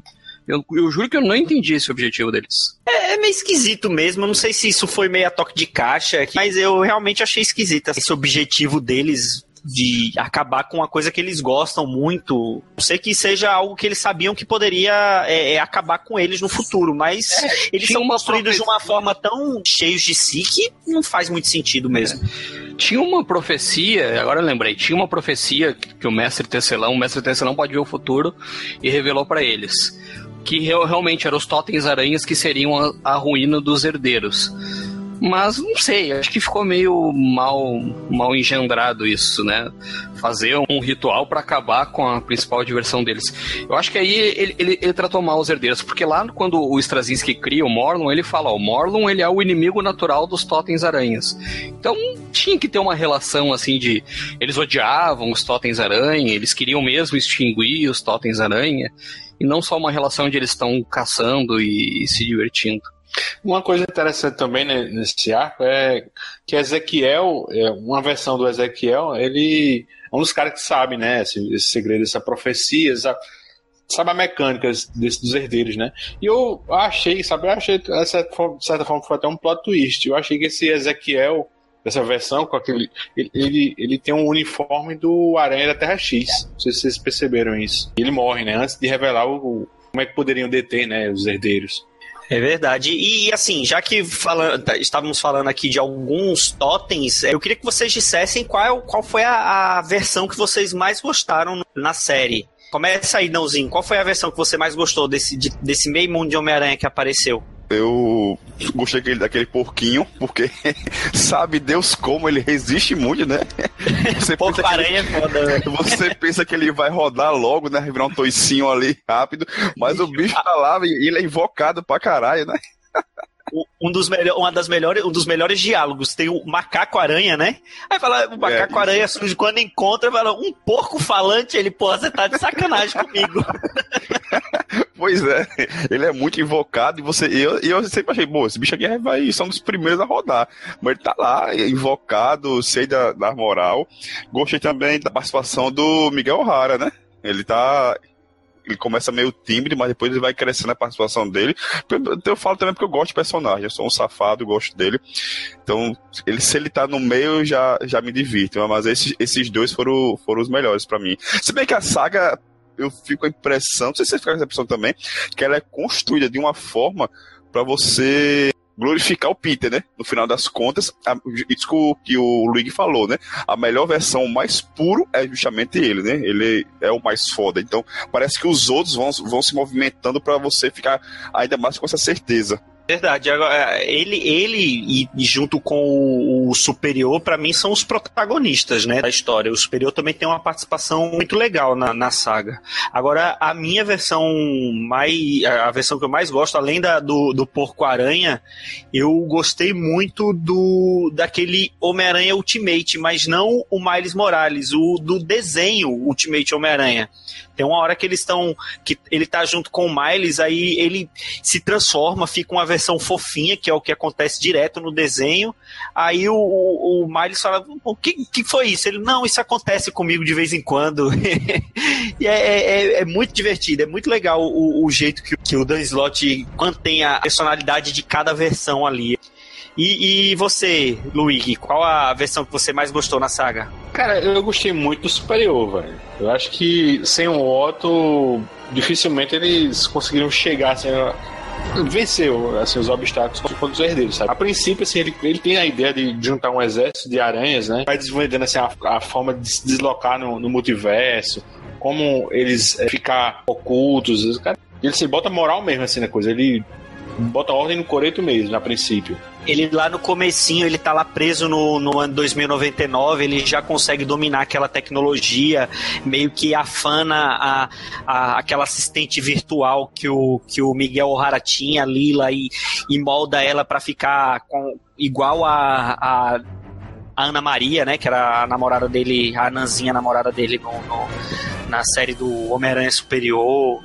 É por isso que eu digo, ele pra mim também é um do- dos protagonistas da série. Mas eu, eu também eu acho curioso também é, é- é que, além do tempo que ele tá, né? Porque ele, o Homem-Aranha ele já voltou a ser o Peter, né? Na, na linha no- normal, assim, no presente, no 616. E esse, assim, é, é, é história de superior que eles aparecem num- numa explosão temporal que eles falam. E, e ele volta assim, não acho que. Pelo menos nessa edição, acho que foi 16 ou 14, eu não lembro direito. E assim, é como se fosse passasse um 5 segundos e ele voltou, sabe? Mas não, esse, nesses 5 segundos aconteceu esse Aranha Verso. Eu achei bem, bem foda essa parte. É, e na época ele não contou, né? Ele, ele fi- deixou em aberto isso, né? Ele desapareceu, ele não contou a história.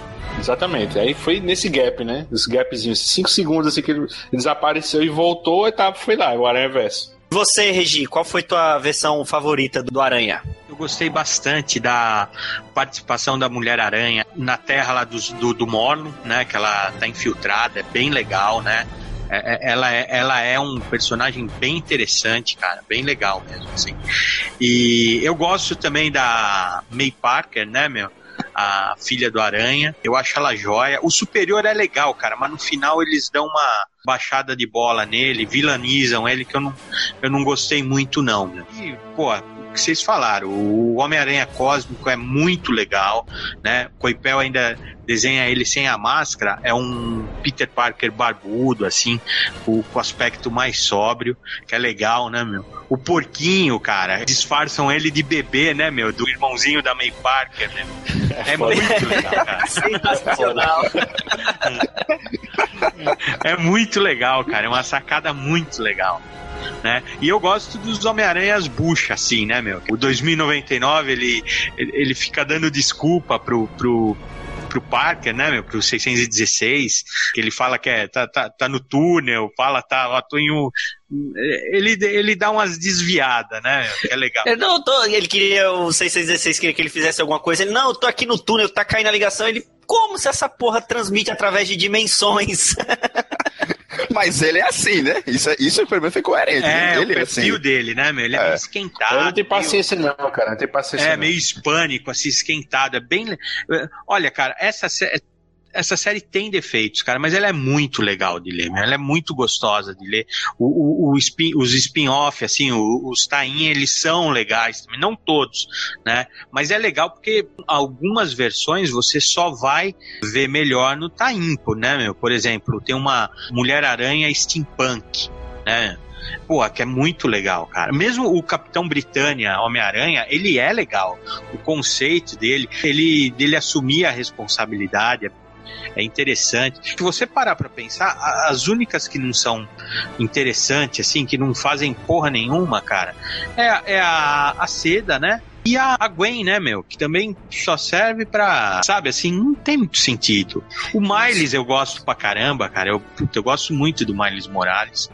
E a, a Aranha Gwen, a Spider Gwen lá, ela fez, fez muito sucesso, tanto é que, que continuou, né? Virou campeã de, de cosplayers, né? Todo mundo queria fazer cosplay de, de Aranha Gwen.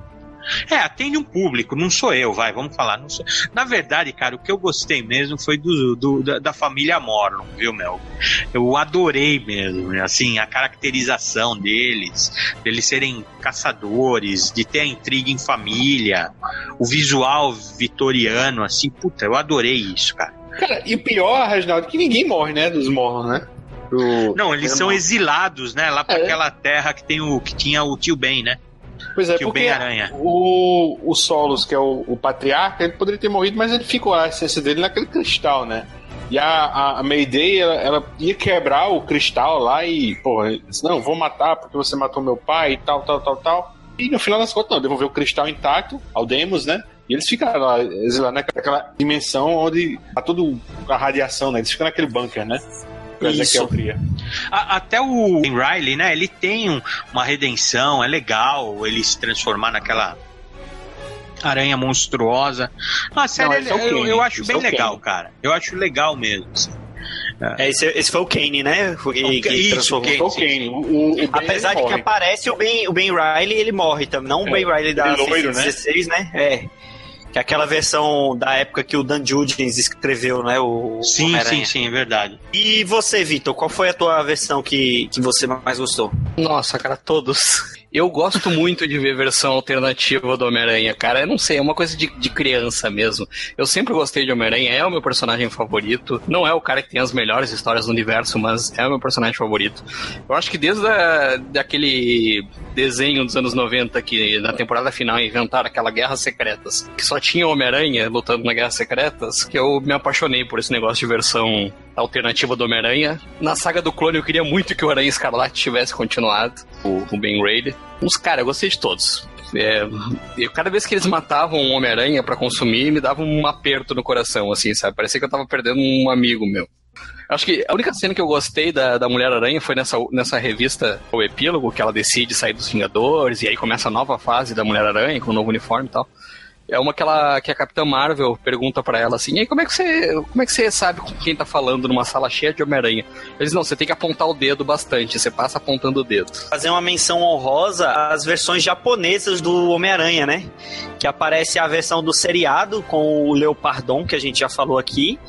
a versão daquela que era do Homem-Aranha mangá, né? Que era tipo um clã de ninjas. E tem uma outra versão em preto e branco que, que eu não, não confesso que eu não conheço direito. Quer dizer, não conheço direito, eu não conheço aquela versão. E é interessante que eles se juntam aí, ficam todos ali conversando em japonês. É, é eu achei muito legal aquilo. Cara, então, olha só, todas as versões que aparecem, elas têm alguma. Salvo as versões que eles inventaram pra história, que aí mostra a origem, as versões que eles não mostraram a origem, elas têm alguma alguma coisa nos quadrinhos. Essa versão, o, o, o Spider-Man, né, que é o Porco-Aranha, ele era uma piada que a Marvel lançava nos What If, uns anos, muito tempo atrás, aí trouxeram ele pra história. Essa versão japonesa do Homem-Aranha é no Homem-Aranha mangá, que foi lançado no Japão. E saiu aqui no Brasil num, num encadernado grossinho, assim, que tinha o Homem-Aranha mangá e o Spider-Man mangá, que não é o mesmo manga verso. O manga verso é Made in USA.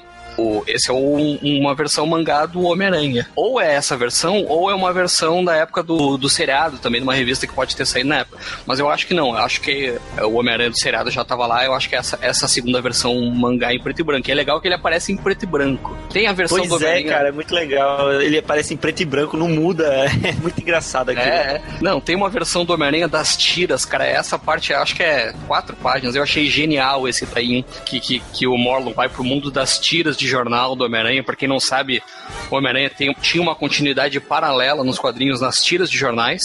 Inclusive, ele casa primeiro nas tiras de jornais, depois ele casa nos quadrinhos. E é escrita pelo Stan Lee, né? Foi escrita pelo Stan Lee, acho que a- a- até, o, até bem pouco tempo pra trás ela ainda era escrita pelo Stan Lee, né?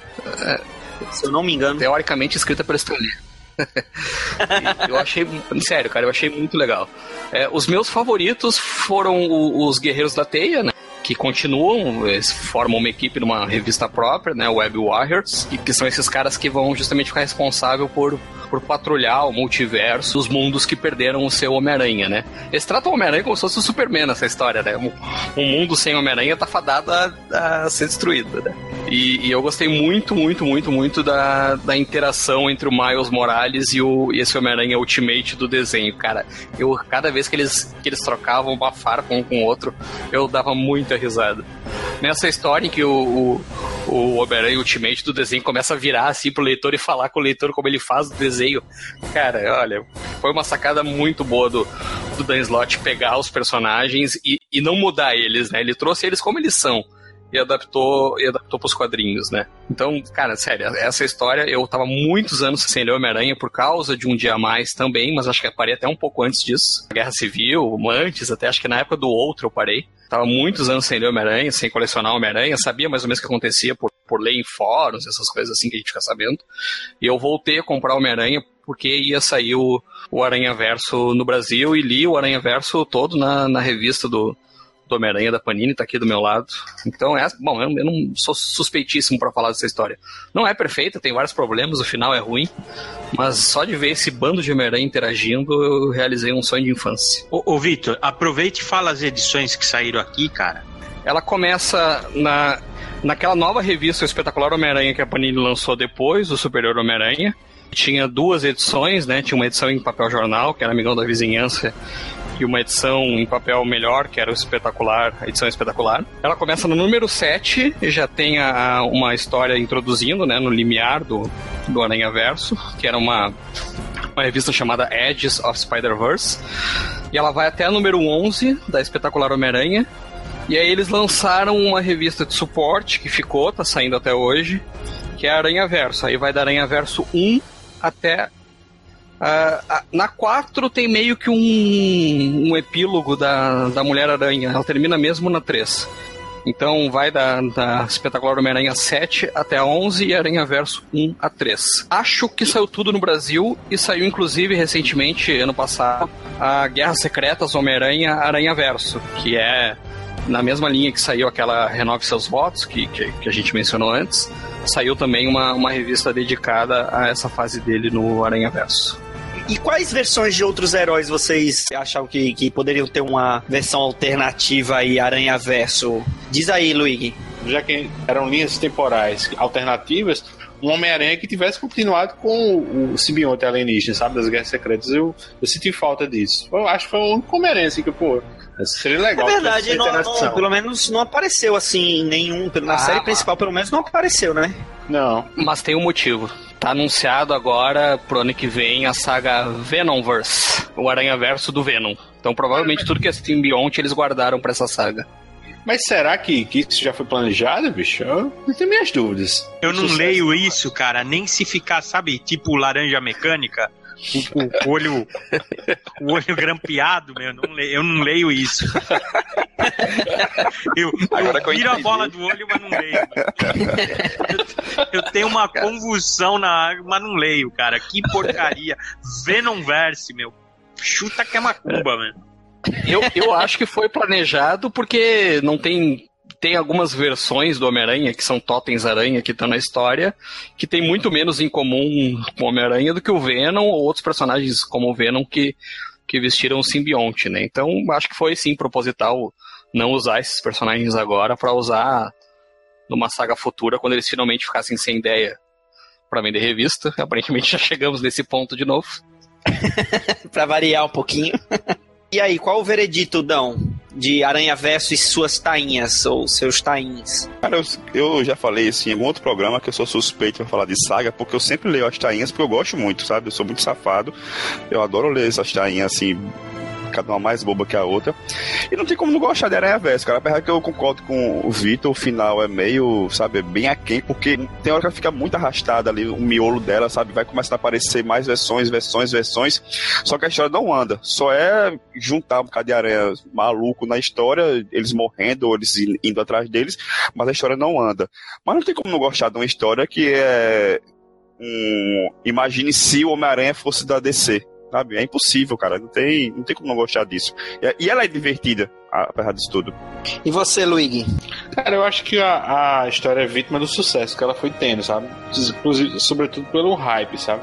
Eu acho que o final não é corajoso, sabe? Eu acho que até aquela questão do, do tecelão, sabe? O carne virar o tecelão no final. Pô, eu, eu- teria achado fantástico se eles, pô, não, tem mais tecelão aqui pra fiar ter o destino, sabe? Pô, não existe destino, assim, como chama no futuro, sabe? Cara, ficar assim, todo mundo ao léu, assim, pô, não existe destino. Pô, achar, pô, achar, acharia fantástico.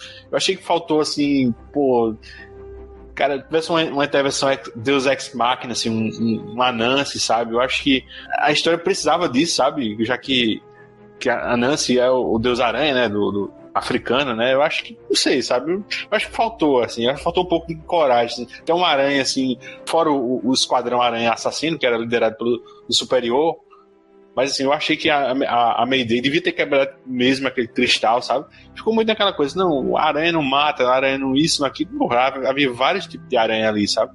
E era uma situação bem extrema, assim. E é, achei muito maniqueistazinho, sabe, no final. E me agradou muito isso, sabe? Mas no final resgatou aquele, aquele leitor de, de Homem-Aranha. assim, Eu comecei a ler Homem-Aranha lá atrás, na, na Teia do Aranha, na Abril, sabe? Eu comecei, acho que do jeito certo, lendo aquela Aranha classicão 60, anos 70. E eu sempre gostei. Não sou o maior fã do Homem-Aranha e tal, mas assim, me deu vontade de continuar lendo Homem-Aranha depois desse Aranha Verso. E pra mim foi válido. E você, Regi, vale a pena gastar seu rico dinheirinho em Aranha Verso?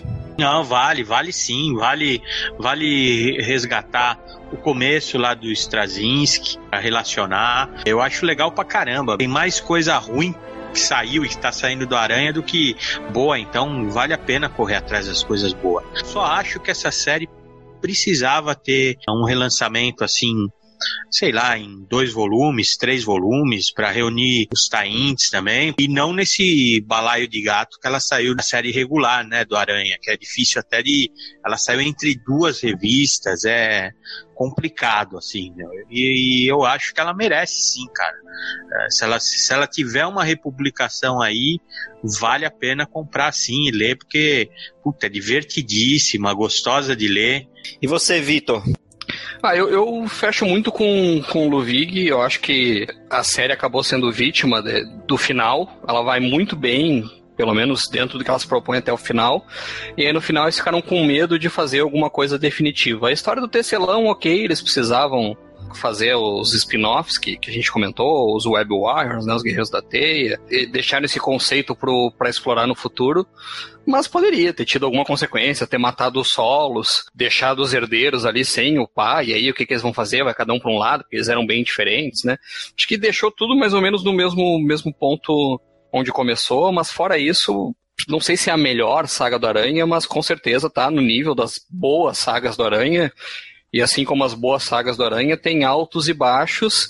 E eu acho que, diferente de uma saga do clone, que tem mais baixo que alto, é, Aranha Verso tem mais alto que baixo, sabe? Eu acho que na média, além da experiência prazerosa de ler, porque é uma saga divertida, ela foi feita para ser divertida, assim como o Aranha foi feito para ser um personagem divertido, pelo menos na fase mais, mais clássica dele, aquela já com, com John Romita pai, etc.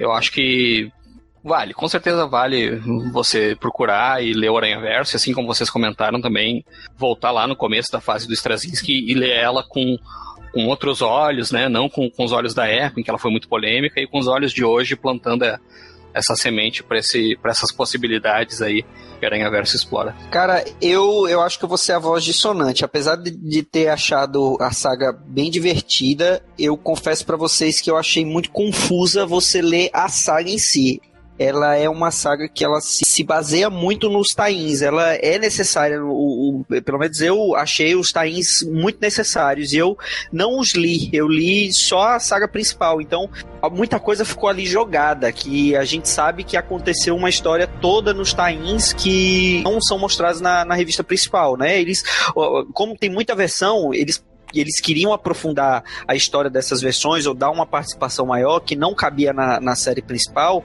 teve os tains que era onde isso era desenvolvido mais. E, e, isso, no meu entender, acabou comprometendo um pouco a história da saga principal, porque você ela não se sustenta por si só, você tem que ler os tains.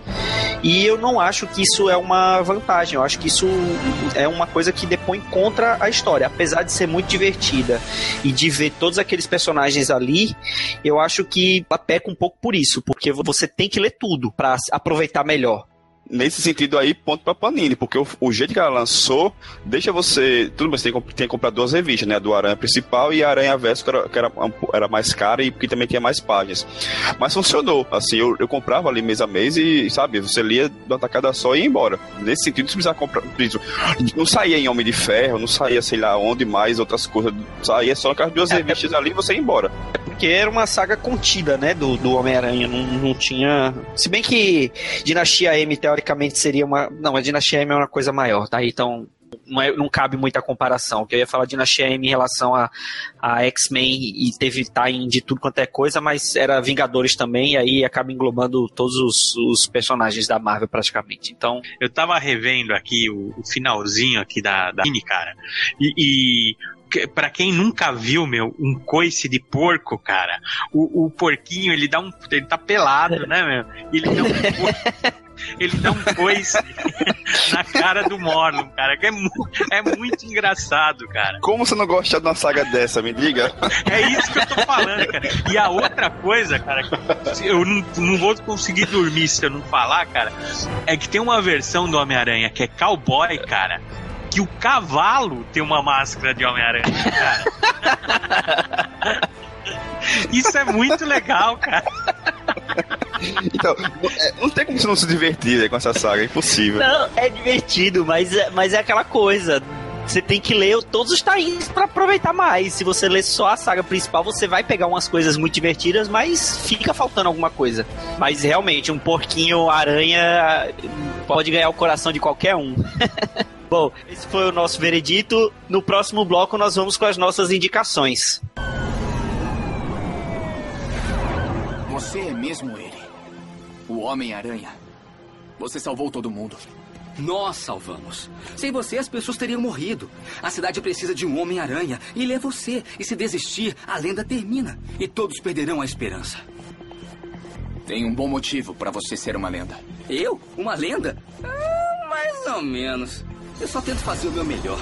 Opa, eu tenho que ir. É minha carona. E se eu não me apressar, ela vai embora sem mim.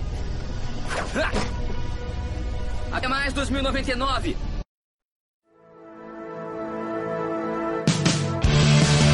Some of us are wild ones, ever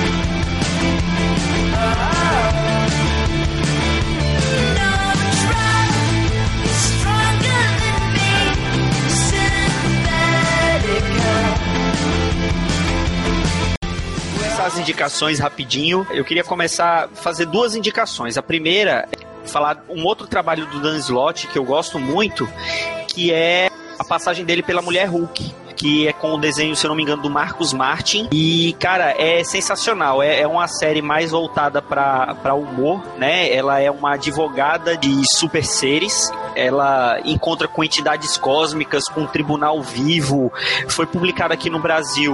Teve em duas versões. Saiu naquela época que a Panini tentou publicar algumas edições em formatinho, mas eram uns encadernados em formatinho. Que saiu Mulher Hulk, saiu Fugitivos nesse formato, saiu aquele Distrito X. Salvati lançou também é, o primeiro arco dessas histórias na, na coleção de capa preta da Mulher Hulk. E assim, vale muito a pena correr atrás, que é muito divertida essa série.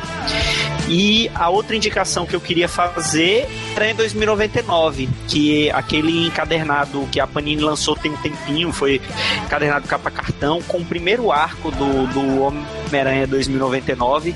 É até difícil de achar, mesmo em sebo é complicado de achar, mas caso você consiga achar esse encadernado que a Panini lançou já tem alguns anos, ele comecinho do Homem-Aranha 2099, de, escrito pelo Peter David, desenhado pelo Rick Leonardi. Isso, do Rick Leonardi, sensacional.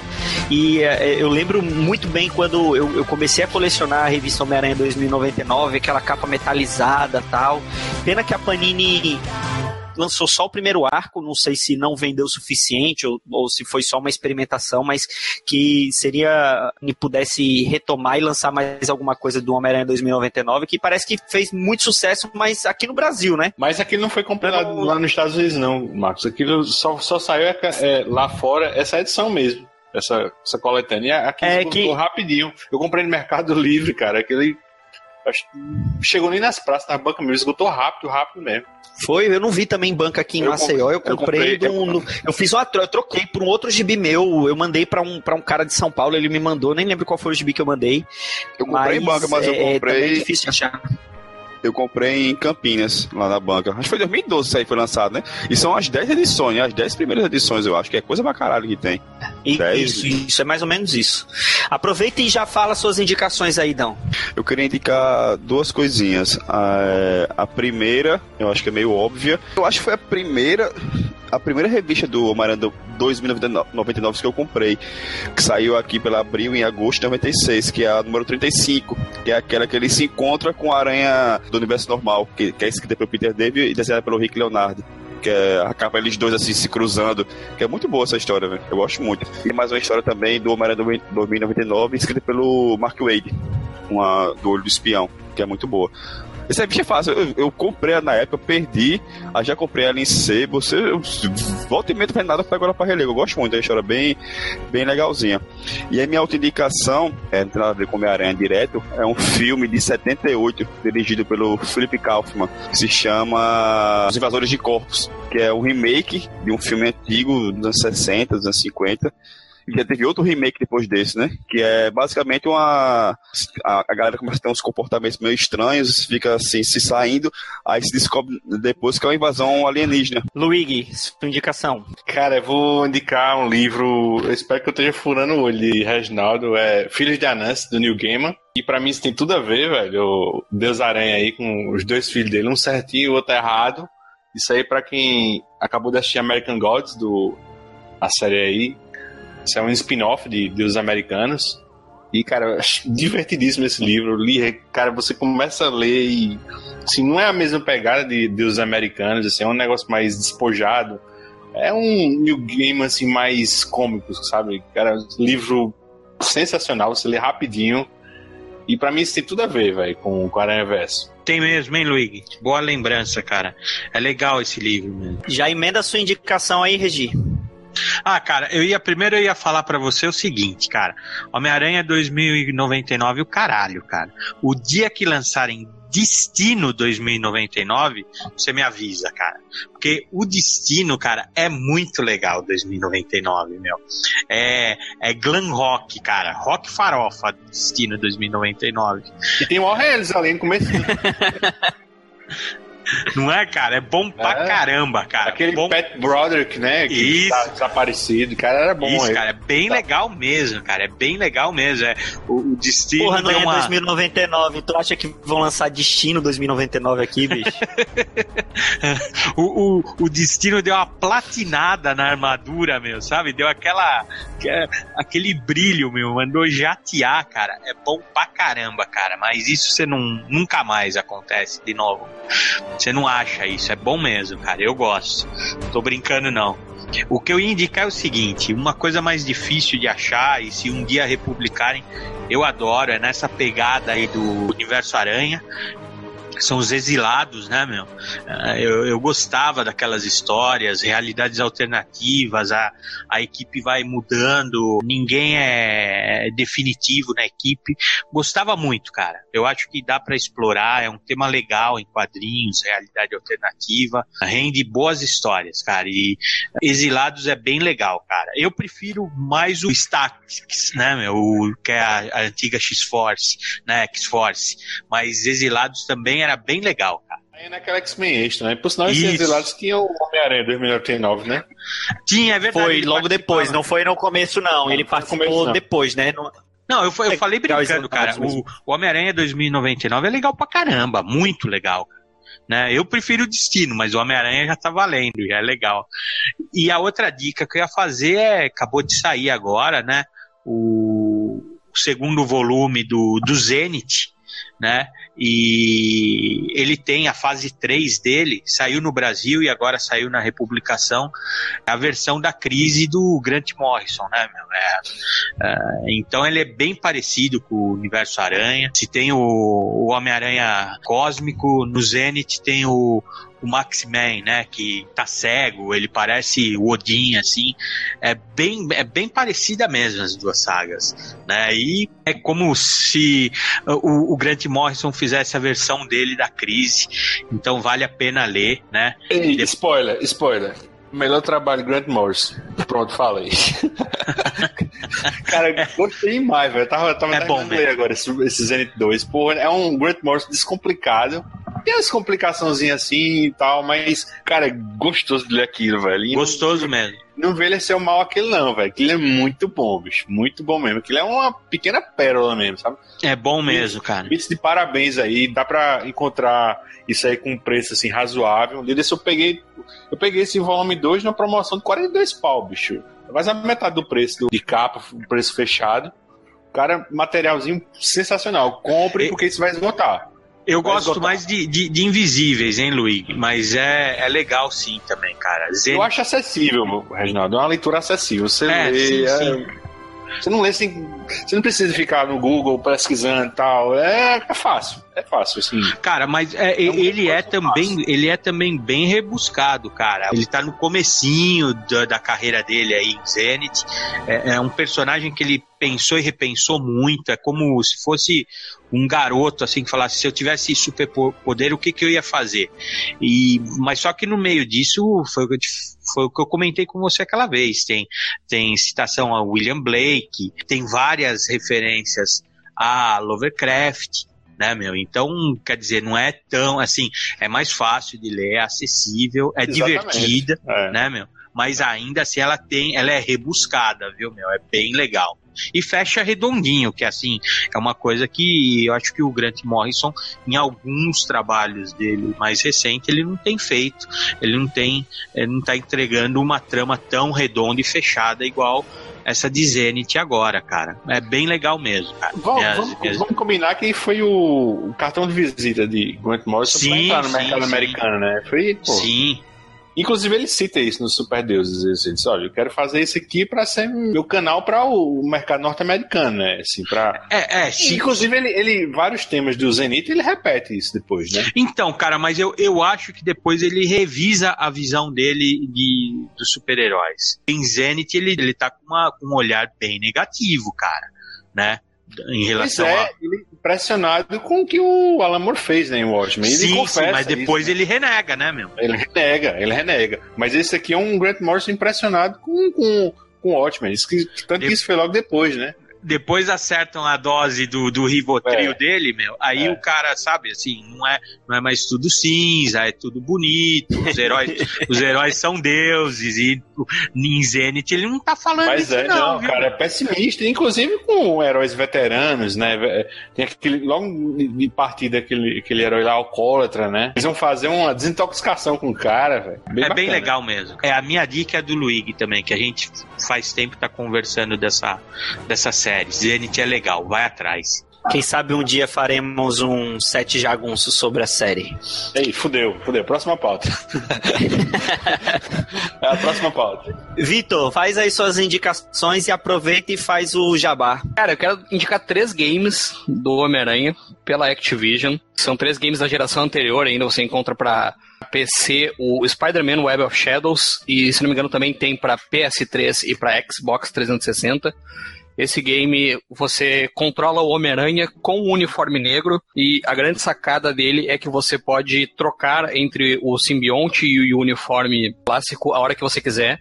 E cada uniforme tem um estilo de luta e influencia um pouco nos poderes e na, na personalidade do Homem-Aranha, então você conseguia fazer combinações de combo durante as lutas legais pra caramba. Pra mim é um dos melhores games, eu gosto muito do- dos jogos do Homem-Aranha, não sei se deu pra perceber. É muito legal esse Pra mim- jogo mesmo. Pra mim é um dos melhores games, é, o- é o que tem a melhor história, é o mais fechadinho, tem mundo aberto, tem participações especiais, tem o Wolverine, né, pra quem gosta dessas coisas. Então é um jogo que tem participações especiais, você pode jogar com o Wolverine, pode jogar com outros personagens. Pra mim é o, é o melhor jogo do Aranha, apesar de já estar um pouco datado na mecânica. Inclusive esse jogo você já consegue escolher um ou outro caminho para o Aranha, e dependendo do caminho que você escolhe, você vê um final ou outro final um por uniforme negro e um por uniforme clássico. Na linha do Aranha Verso, na sequência desse jogo, a Activision lançou, não foi bem na sequência, mas foi na mesma, na mesma linha, né? A Activision lançou Shattered Dimensions, do Spider-Man Shattered Dimensions, que era um jogo em que você jogava com quatro Homem-Aranhas de quatro dimensões diferentes. Então você tinha um Homem-Aranha da dimensão Noir, um Homem-Aranha clássico, um Homem-Aranha do universo Ultimate que estava usando o simbionte, aí aproveitando a ideia do Web of Shadows, então era um Homem-Aranha que você podia jogar com o simbionte, e o Homem-Aranha 2099, que eram as melhores fases do jogo, do Homem-Aranha 2099, que tinha os poderes mais trabalhadinhos, as, as mecânicas mais inovadoras estavam ne- nesta fase 2099. Bem legal para quem gosta de games, para quem gosta de Homem-Aranha, para quem se interessou pelo assunto. Procura aí da geração anterior também, o Shattered Dimensions do Spider-Man. É mais curtinho, são fases fechadinhas, mas é legal. Jogo do Homem-Aranha é sinônimo de legal, cara. Acho que Cara, esse Shattered Dim- Dimensions é muito legal. Eu gostava das fases do, do Homem-Aranha Noir, que você tinha que meio que fazer escondido, não podia aparecer. Eu gostava. Eu, eu, eu Isso, gostava era, o modo, modo predador do Homem-Aranha que o pessoal tá falando que, que entrou agora, né? O modo predador nesse Homem-Aranha novo da Sony, que vai ser exclusivo PS4. Mentira, ele já, já tinha o Homem-Aranha, o modo predador né, nessa fase no ar. E o, o terceiro jogo que vem nessa linha é o Edge of Time.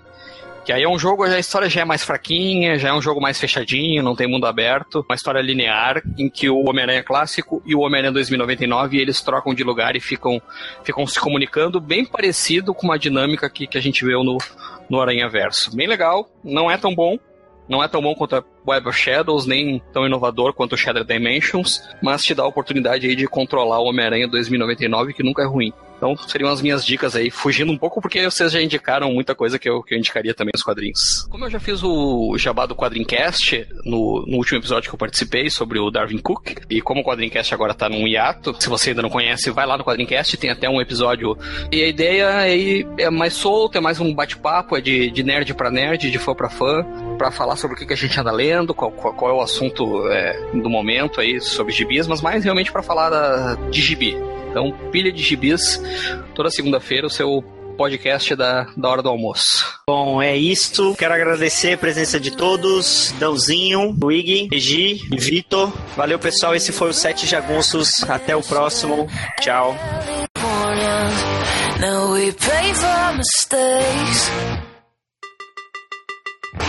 Thrown right in our faces. No one's sorry. I've been so blind. The kids ain't alright. e eles têm um impulso de acasalar, assim, pra reproduzir a, a espécie dos totens aranhas, né? Cara, Uma explicação sexta- meio cagada pra sexta-noite, criar um- meu. Todo mundo tem esse impulso totêmico aí.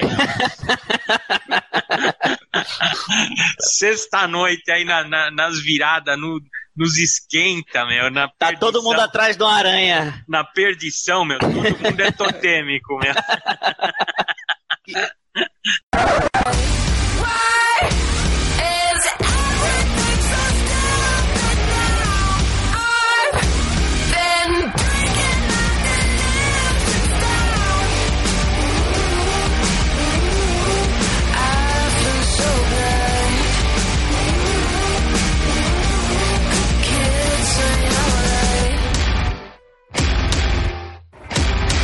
kids ain't alright.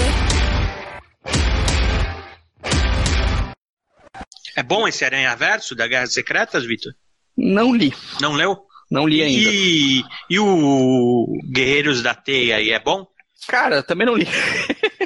Não li e não Não li e não gostei. Se você é o fã, cara, se você é o fã Mas, do cara- meu, imagina a gente. Não, mas é que eu botei, na verdade eu fiz que nem o Marcos, eu passei pra, pra frente da pilha Aranha Verso pra gravar, porque eu tava Ah, bem sim, atrasado. Mas olha só, não sei se é bom, mas deve ser, não tem como ser ruim.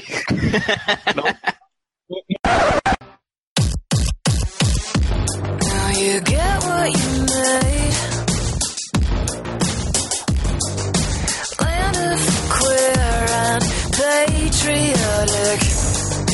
Playing it safe. You me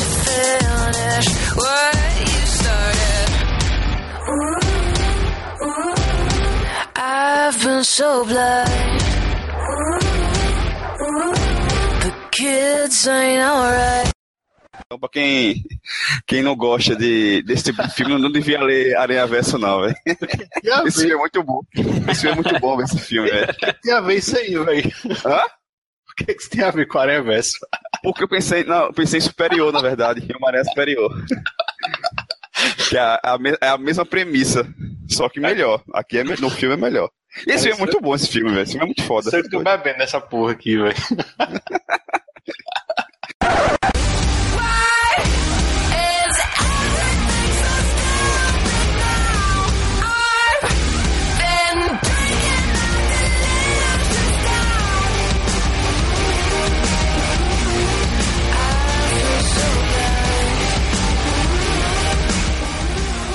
Esse foi mais um Sete Jagunços, o podcast de quadrinhos que comenta as HQs que ninguém está comentando. Se você gostou do que ouviu aqui, considere fazer sua próxima compra clicando em um dos links do site Arte Final, que ajude a manter esse trabalho. Acesse artefinalhq.com.br e avalie conosco os gibis atuais e os clássicos, além de matérias, artigos e todos os episódios dos Sete Jagunços da Derrota. artefinalhq.com.br